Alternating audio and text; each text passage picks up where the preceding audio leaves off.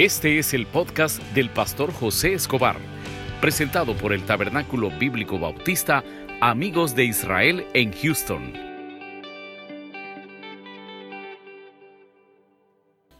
Biblias en Juan 8:44. Juan 8:44. Hemos estado hablando en los miércoles, asimismo los eh, domingos a las 11 de la mañana, sobre los dones. Hoy queremos avanzar, eh, queremos tratar de, de ver si llegamos hasta el don de enseñar. Pero el domingo pasado nos quedamos en lo que era el don de lengua, también un poco vamos a hablar sobre el don de discernimiento, que son muy importantes que la iglesia los pueda entender. Ahora, cuando lo tengan 8:44, me dan un fuerte amén los que estamos acá. Vamos a leer la palabra del Señor en el nombre del Padre, del Hijo y con el poder de su Santo Espíritu. Leámoslo juntos. Vosotros sois de vuestro padre el diablo, y los deseos de vuestro padre queréis hacer. El que ha sido homicida desde el principio y no ha permanecido en la verdad, porque no hay verdad en él. Cuando habla mentiras, de la suya habla, porque es mentiroso y padre de mentira. Oramos, Padre, gracias por esta noche que nos das. Ponemos en tus manos esta meditación Háblanos a través de tu palabra. Ayúdanos a entender ese plan perfecto que tú tienes en cada uno de nosotros. En el nombre de Jesús, amén y amén. Pueden sentarse a los que estamos acá en nuestra iglesia. El don de discernimiento. Hablábamos el domingo. Recuerde que como es estudio bíblico, tenemos que regresar para poder captar lo que vamos a seguir. Hablábamos el domingo que el don de discernimiento nos ayuda a entender las cosas que son falsas. Por ejemplo, ¿qué puede ser falso en un, eh, eh, en un, mensaje? Una parte doctrinal. Yo les compartí a los hermanos que eh, yo tengo un buen amigo que lo invito a veces a la iglesia. Y este amigo me decía un día, mira, yo no voy a la iglesia porque un familiar asistía a X denominación y un día el predicador de ese lugar le dijo, Dios me ha dicho que usted me tiene que dar la casa. Y viene esta persona, no sé si es verdad, si es mentira, pero si es mentira, eh, yo lo que le diría es, ¿por qué no usamos la lógica humana? Dios no le va a dar una instrucción a una persona para que pueda perder la casa o pueda perder el trabajo. Entonces viene esta persona, supuestamente le dio la casa. Y a través de esa cuestión ellos comenzaron a fracasar y todo lo demás. Hasta el día de hoy, toda la familia pone ese problema o pretexto para no congregarse. Y él me decía a mí, es que todos son ladrones. Y yo le decía a esta persona, es que yo no asisto a esa iglesia.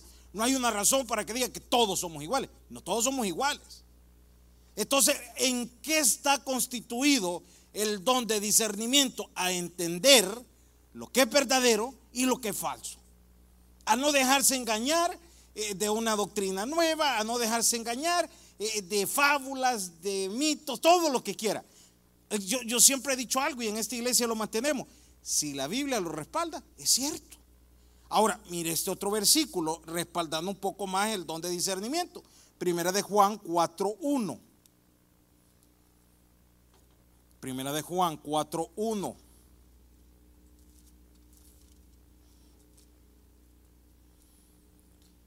Dice acá, amados, no creáis a todo espíritu sino probad los espíritus si son de Dios, porque muchos falsos profetas han salido por el mundo. ¿Sabe qué quería decir Juan a través de la carta primera de Juan? Y aquí lo dice en el, en el tema, dice el Espíritu de Dios y el Espíritu del Anticristo. Tener cuidado también a lo que las personas nos pueden decir en la iglesia. A lo que un predicador pueda decir fuera de contexto a lo que nos puedan hablar a través de la palabra fuera de contexto. ¿Qué es lo que le corresponde a la iglesia? Analizarlo. A mí me gusta aquí lo que dice, eh, eh, este, si no probad los espíritus si son de Dios, porque muchos falsos profetas han salido por el mundo. ¿Qué tiene que hacer como iglesia? Analizarlo. Analizarle el comentario que le hicieron, analizarle lo que le comentaron, a ver si tiene un fundamento o no lo tiene. Analizar el resentimiento que usted puede manejar, analizar si efectivamente es cierto o no, porque Satanás va a utilizar estrategias para llenarlos de resentimiento. Yo siempre digo algo, ¿dónde cree que comienza la mayoría de dudas de las personas o, los conflictos personales cuando alguien ha llegado a minarnos. Es que dijeron. Es que, es que también hablaron. La pregunta sería, ¿ya lo confirmó? Y, el que tiene don de discernimiento, yo, yo, yo, soy de un aspecto y los que ya tienen ratos de conocerme, a, a, mí cuando me llegan a decirme algo, yo siempre les digo, pongámosle 50 y 50. Puede ser que sí, puede ser que no. Pero que yo me voy a poner de un solo a analizarlo, a entrar en conflicto. Y, por dentro puedo estar molesto, por dentro puedo estar hirviendo, pero yo me quedo, no, démosle el derecho de duda. Démosle que quizás la persona cuando nos iba a contar esa situación eh, le quiso poner salsa al comentario, va. Le quiso agregar algo al comentario.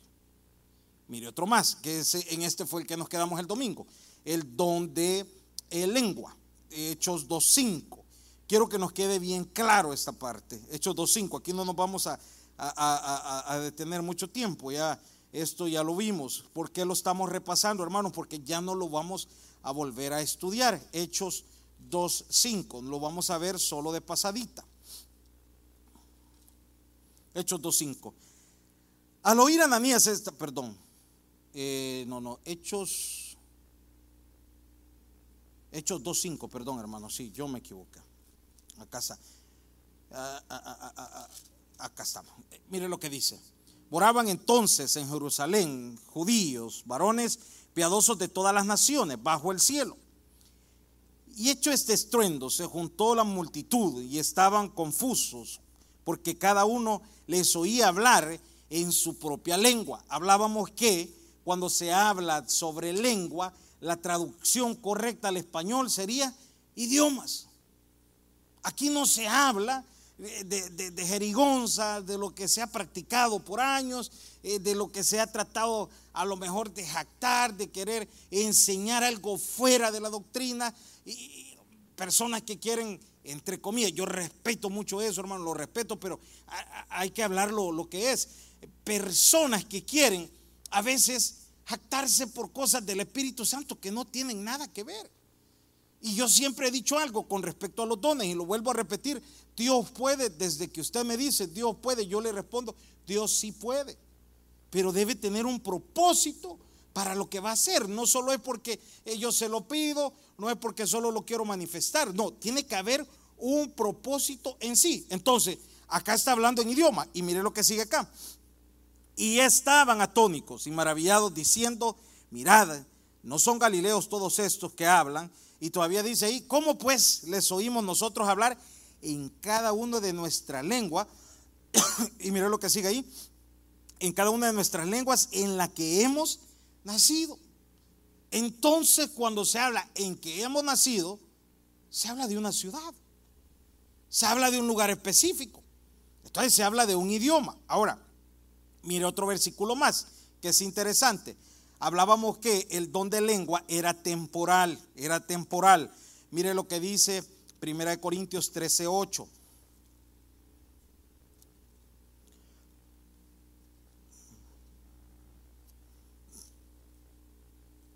Primera de Corintios 13, 8.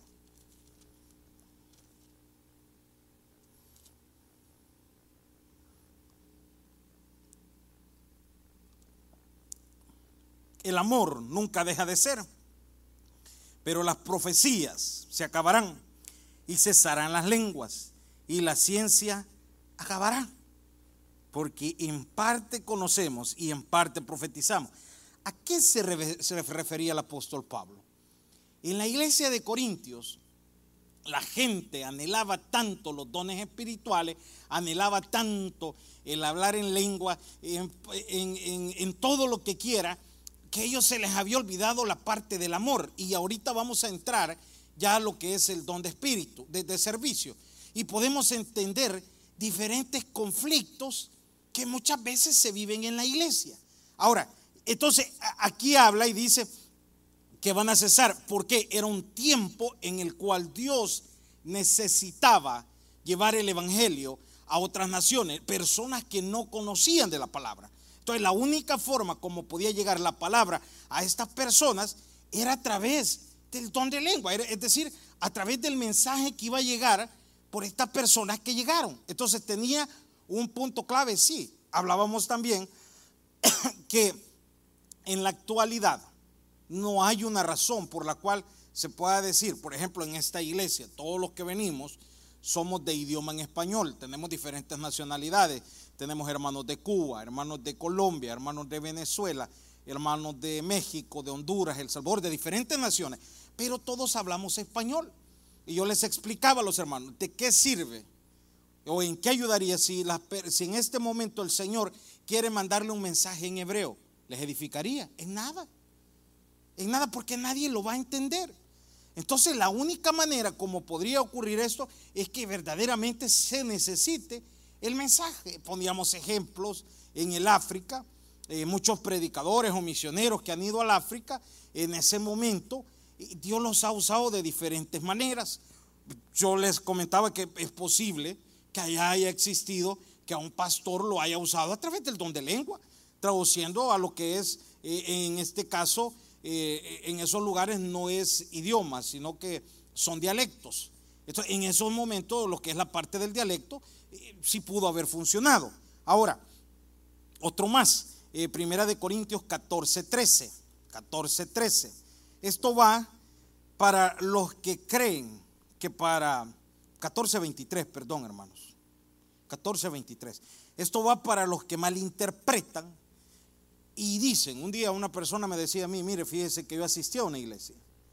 Y cuando llegué a esta iglesia, el predicador me dice, mire, usted bautizado en el Espíritu.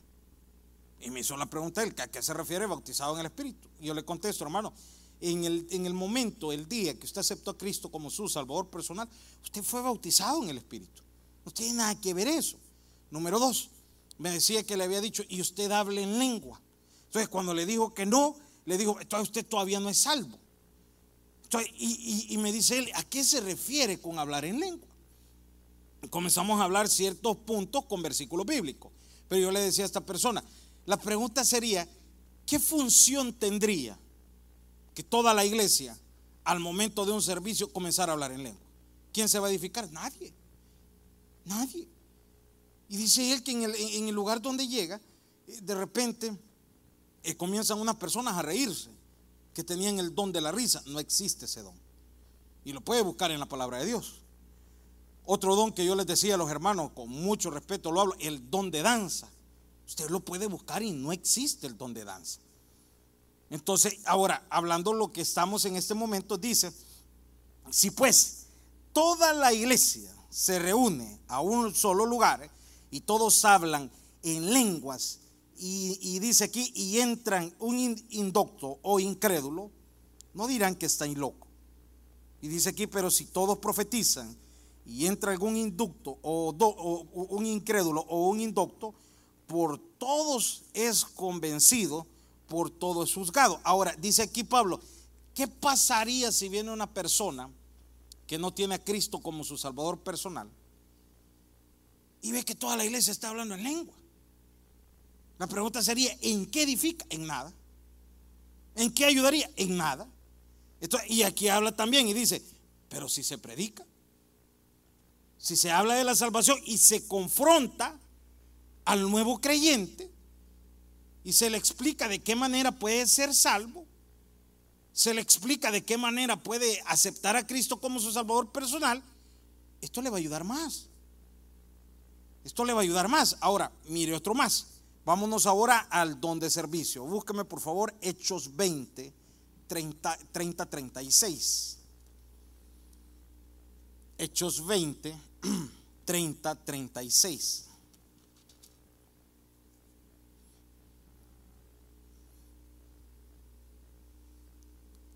El don de servicio. ¿Existen personas que los tienen? Claro que sí, hermano en toda iglesia. Esta, mira, esta iglesia tiene una gran bendición. Aquí hemos hablado eh, de las remodelaciones que ha hecho su iglesia, de los este, cambios que ha hecho su iglesia. Y, ha mandado personas, y yo siempre he dicho algo, personas para ese, para, específicamente para ese proyecto. Algo, una cosa que nunca se me olvida de esta iglesia. Cuando nos pasamos de un local muy pequeño que teníamos, que estábamos allá por la Gessner, y nos venimos para esto, que era la mitad, recuerdo que se comenzó a congregar un hermano. Y este hermano un día en los anuncios, así como siempre lo hablamos, de repente él escuchó que era posible que eh, nosotros eh, agarráramos otro local y se hiciera una modificación. Y el hermano no se le notaba para nada él sabía de construcción. Para nada. Entonces él nos dijo, mire, cuando ustedes tomen la decisión, me avisan, yo voy a estar dispuesto a colaborar, a, servir y todo, lo demás.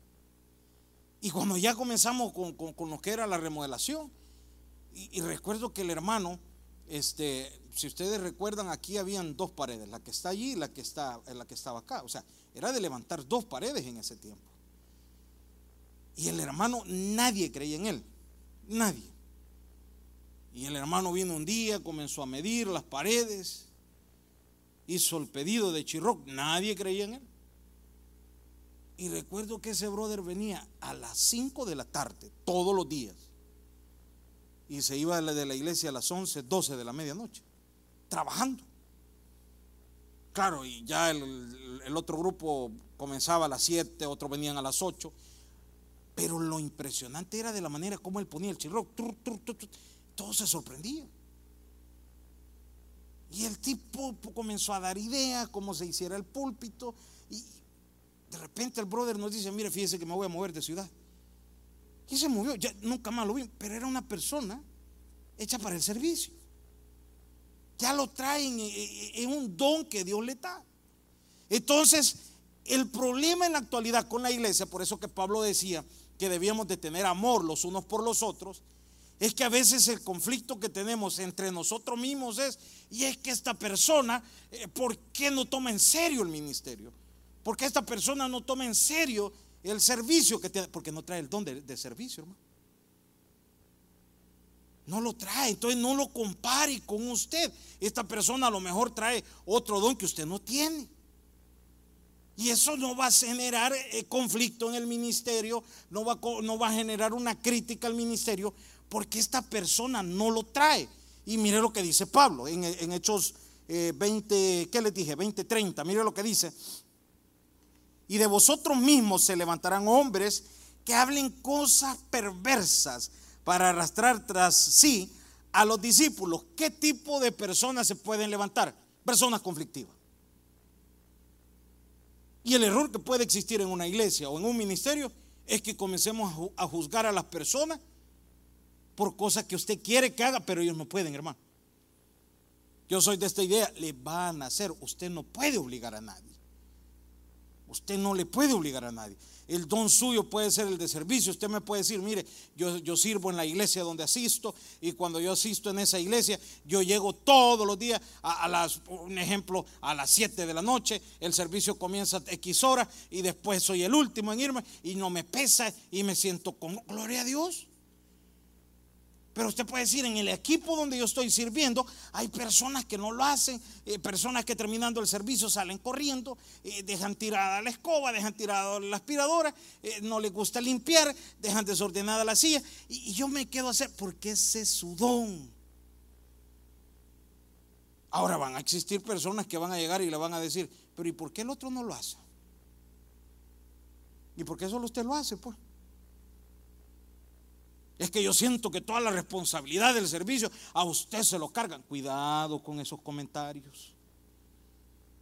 No es que yo siento que de usted abusan, es que todo usted, todo usted, y, se va a hacer limpieza en la iglesia, y llamemos al hermano Toñito, y llamemos a, y se va a hacer tal cosa en la iglesia, y solo su nombre, solo su nombre. No, no se deje engañar, no se deje engañar.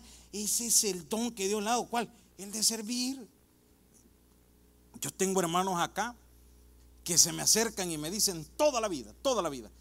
Hermano, cualquier necesidad, cualquier cosa que, la iglesia esté pasando, búsqueme. Y yo sé que cuando los hemos buscado, ha estado disponible. Un día había que ir a traer un donativo hasta Corpus Christi. Estamos hablando que unas cuatro horas de camino. Y era un medio camión lo que se iba a cargar. Y le llamo a un brother, mire brother, fíjese qué tal cosa. Yo voy, me dijo, consigamos dos más. Ya localizamos dos personas más, tenía que ser con papeles porque en ese lugar se pasa este control migratorio. Ya cuando venían de regreso, venían tranquilos y, después necesitaban dos más para descargar. Y, gente que le gusta servir. Ahora, existen personas, gracias a Dios en esta iglesia no hay ese tipo de personas, que no le gusta el servicio sino aparecer en la foto. Ah, no voy a ver ahí que una foto, una foto, Y, y, hay gente que se molesta. No, mira, como ya estaba todo hecho, apareció cuando estaba la foto. Deje esa parte, si el que lo van a bendecir es a usted. El que trae el don de servicio es usted. El que con el que tiene ese cargo de conciencia, es decir, el Señor ha depositado ese don, es a usted. No se deje engañar por nadie. No se deje engañar por nadie. Y mire qué más dice acá en el 31. Por tanto, velada, acordaos que por tres años, de noche y de día, no he cesado de amonestarlos con lágrimas a cada uno. Y ahora, hermanos, os encomiendo a Dios y a la palabra de su gracia, que tiene poder para sobreedificaros y daros herencia con todos los santos. Y dice Pablo, y mire, para que ese don nadie se lo dañe, nadie le engañe la cabeza, nadie le caliente la cabeza. Mire, edifique su vida espiritual en la palabra de Dios. Ahí lo dice. Y ahora, hermanos, os encomiendo a Dios y a la palabra de su gracia. Es lo que siempre repetimos en esta iglesia. Si usted crece espiritualmente, no tiene problema. Si usted crece espiritualmente y usted, mire, imagínese una persona que tiene el don de servicio y discernimiento, no lo engañan. No lo engañan para nada. Hace su servicio, le pueden decir lo que quiera, le pueden reclamar lo que quiera y lo hace de una manera de lo más tranquilo. Un día andábamos allá en Austin y una persona nos invitó a almorzar. Y esa persona ha venido a la iglesia que unas cuatro veces, cinco veces. Y cuando comienza esa persona a hablar, nos dice, mire, e, en la iglesia hay una persona que siempre nos recibe bien amable, muy tranquila y una gran sonrisa y todo lo demás. Y, pero no recuerdo el nombre. Y, nosotros le preguntamos cómo era y tal. Y sabe que de todos los que estábamos ahí, llegábamos a la conclusión de un nombre. Ah, es X persona. Y todos, sí, es X persona. Todos, nadie. Pero ¿por qué decían esa persona? Primeramente porque es servicial. Y segundo, si usted lo quiere, de la persona que yo le hablo, le puedo hasta decir, tiene el don de discernimiento, porque nadie le engaña. Yo nunca, tiene estar en la iglesia cinco años con nosotros, nunca le he visto un problema. Nunca le he visto que le han calentado la cabeza. Y su servicio ahí está. Y sabe que siempre que falla es por razón de trabajo.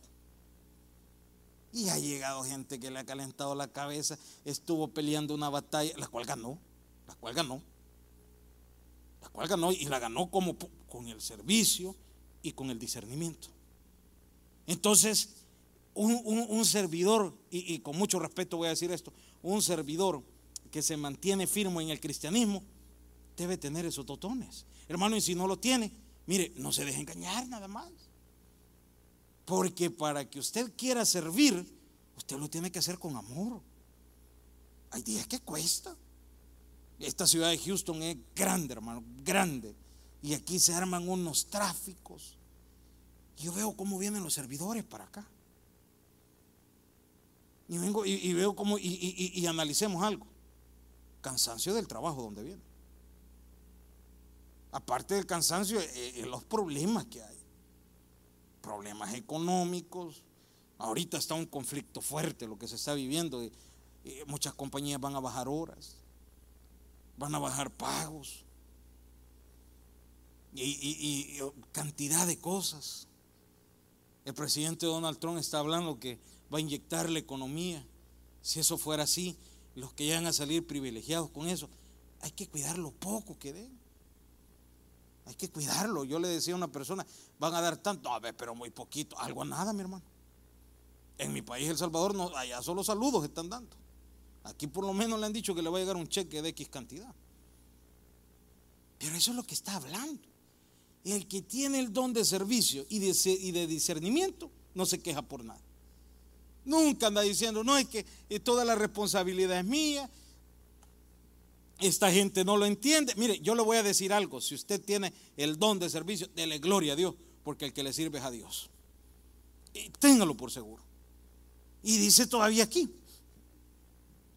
Dice, y ahora, hermanos, os encomiendo a Dios y a la palabra de su gracia que tiene poder para sobreedificaros y daros herencia con todos los santificados. Y mire lo que dice ahí, ni plata, ni oro, ni vestido de nadie es codiciado. Y dice Pablo, miren, yo tengo tanto tiempo en el ministerio que yo no he sido alguien que ha codiciado, véalo este punto de vista, el ministerio del otro,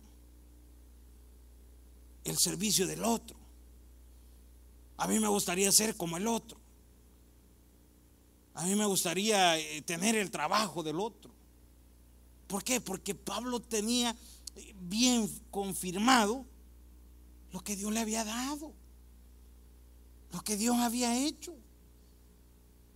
Y, Pablo decía, mire, y a través del servicio, aquí hay muchos que reciben bendición. Y si yo le preguntara a los que estamos aquí, ¿a cuántos Dios nos bendice? A la mayoría, mi hermano. Estábamos el 31 de, este mes y vamos a tener una reunión de liderazgo y de teología. Pero por cuestión de lo que estaba pasando no lo vamos a hacer, queda suspendido también eso. Queda, también suspendido lo que es la, reunión de, todos los ministerios que teníamos para el domingo 29 de, abril, de marzo. No la vamos a hacer para que los líderes pasen esa información a, los, a, a sus ministerios. Pero, ¿por qué mencionó esto? Cuando se habla, en este momento aquí está hablando ni oro, ni plata, ni vestido, ni nada, ni códice. Y si yo le preguntara a todos los que sirven en esta iglesia, ¿cuántas bendiciones Dios les ha dado? Y de una u otra manera, desde que usted le sirve a Dios, algo le va a llegar, hermano.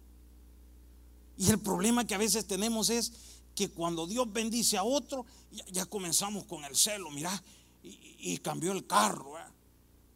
Y sale otro, ah, pero está endeudado. ¿Y qué tiene, hermano? Dele gloria a Dios. Yo recuerdo que en El Salvador estábamos en un ministerio y un día llegó un hermano. Pero mire, el hermano llegó, híjole, de una manera, pero alegre, alegre. Mis hermanos, miren que Dios es bueno. Este, agarró una casita allá en el fondo de, de la vivienda, muy bonita la casa. Y, él llegó alegre porque había una comercial, allá está en mi país, Prado, le había dado unos sofás, le habían amueblado todo, cama, todo bien bonito le había quedado. Y llega el hermano alegre y dice, eh, mi Diosito eh, me ha dado eh, el sofá y todo. Y sale alguien, que qué? Que Dios te lo envidioso. Si lo que vos estás es endeudado, decime cuando todo sea cash, todo es regalo de Dios. Hermano, ¿Y quién le va a dar los pagos? No es Dios. ¿Y quién le va a cuidar el trabajo? No es Dios. Pero el envidioso no entiende eso. Entonces cuando usted es un servidor, mi pastor fundador lo diría, cuando usted es un cholero de Dios, Dios lo bendice. Dios le da de todo. Y dice aquí Pablo, yo no he anhelado, no ando sufriendo ni de plata ni de oro, de nadie codizado. Yo no, ¿por qué? Porque sé que a través del servicio esa persona ha sido bendecido. Así que cuando usted vuelva a ver eh, la próxima vez un servidor de Dios, que Dios lo prospera, le da un par de zapatos, lo que quiera, logró comprar un pantalón, no le tenga envidia, déle gloria a Dios y trabaje por lo suyo. Y mire lo que sigue. Antes vosotros sabéis que para lo que me ha sido necesario a mí y a los que están conmigo, estas manos me han, servido. Mire lo que dice el 35 y mire lo que enseñó Pablo. Todo ese enseñado que trabajando así se debe ayudar a qué dice ahí, hermano? Ayuda a los necesitados también. Personas, y, y hay personas que tienen, y ahí entra el don de servicio. Claro que sí, mi hermano. Personas que ayudan a los necesitados. Personas que ayudan a, las a otros que están pasando por prueba. Y es parte del servicio, claro. Mire, mi hermano, yo me he dado cuenta que usted no tiene un carro y usted tiene un extra. Présteselo. Pero si ya usted le dice, ah, pero son 20 dólares diarios, ya eso no es préstamo. Mire, hermano, yo he visto que usted está eh, ahí tambaleando con problemas eh, económicos. Mire, yo, yo tengo 500 dólares que no me estorban. Mire, mi renta es Aquí está, lléveselo. Y me los traigo, pero démelo. Tranquilo, está sirviendo a otro. Y Pablo dice, si eso es lo que se ha enseñado. ¿Y sabe qué pasa con el que sirve? Mire lo que dice ahí. Y recordad las palabras del Señor Jesús, que dijo, más bienaventurado es que dice ahí, hermano, dar que recibir. Entonces todo lo que usted da con el Señor, todo lo que usted da para el Señor en el servicio, en predicar, en todo lo que usted quiera, quien le va a recompensar a usted es Cristo. El que le va a ayudar a usted es Cristo. Van a haber personas que le van a decir en el servicio que usted hace, es que eso no es correcto. Usted entiéndase con Dios. Usted deje que Dios hable. Algo sí le garantizo. Dios no se queda con nada de lo que usted hace. Dios no se queda con las bendiciones que Él tiene para usted. ¿Qué tiene que hacer usted? Todo su servicio, todo lo que usted emprenda, hágalo de corazón. Porque los pagos siempre vienen de Dios. Vamos a orar. Padre, gracias. El mensaje ha llegado a su final. Abra su corazón y reciba al Señor Jesucristo como su Salvador personal, invocándole de esta manera. Señor Jesús, yo te recibo hoy como mi único y suficiente Salvador personal. Creo que eres Dios, que moriste en la cruz por mis pecados y resucitaste al tercer día. Me arrepiento, soy pecador, perdóname Señor. Gracias doy al Padre por enviar al Hijo a morir en mi lugar. Gracias Jesús por salvar mi alma hoy en Cristo Jesús. Amén. Bienvenido a la familia de Dios. Ahora le invitamos a que se congregue con nosotros. Estamos ubicados en el 6611 Bisonet Street, Suite 112, Houston, Texas, zip code 77074. Le esperamos.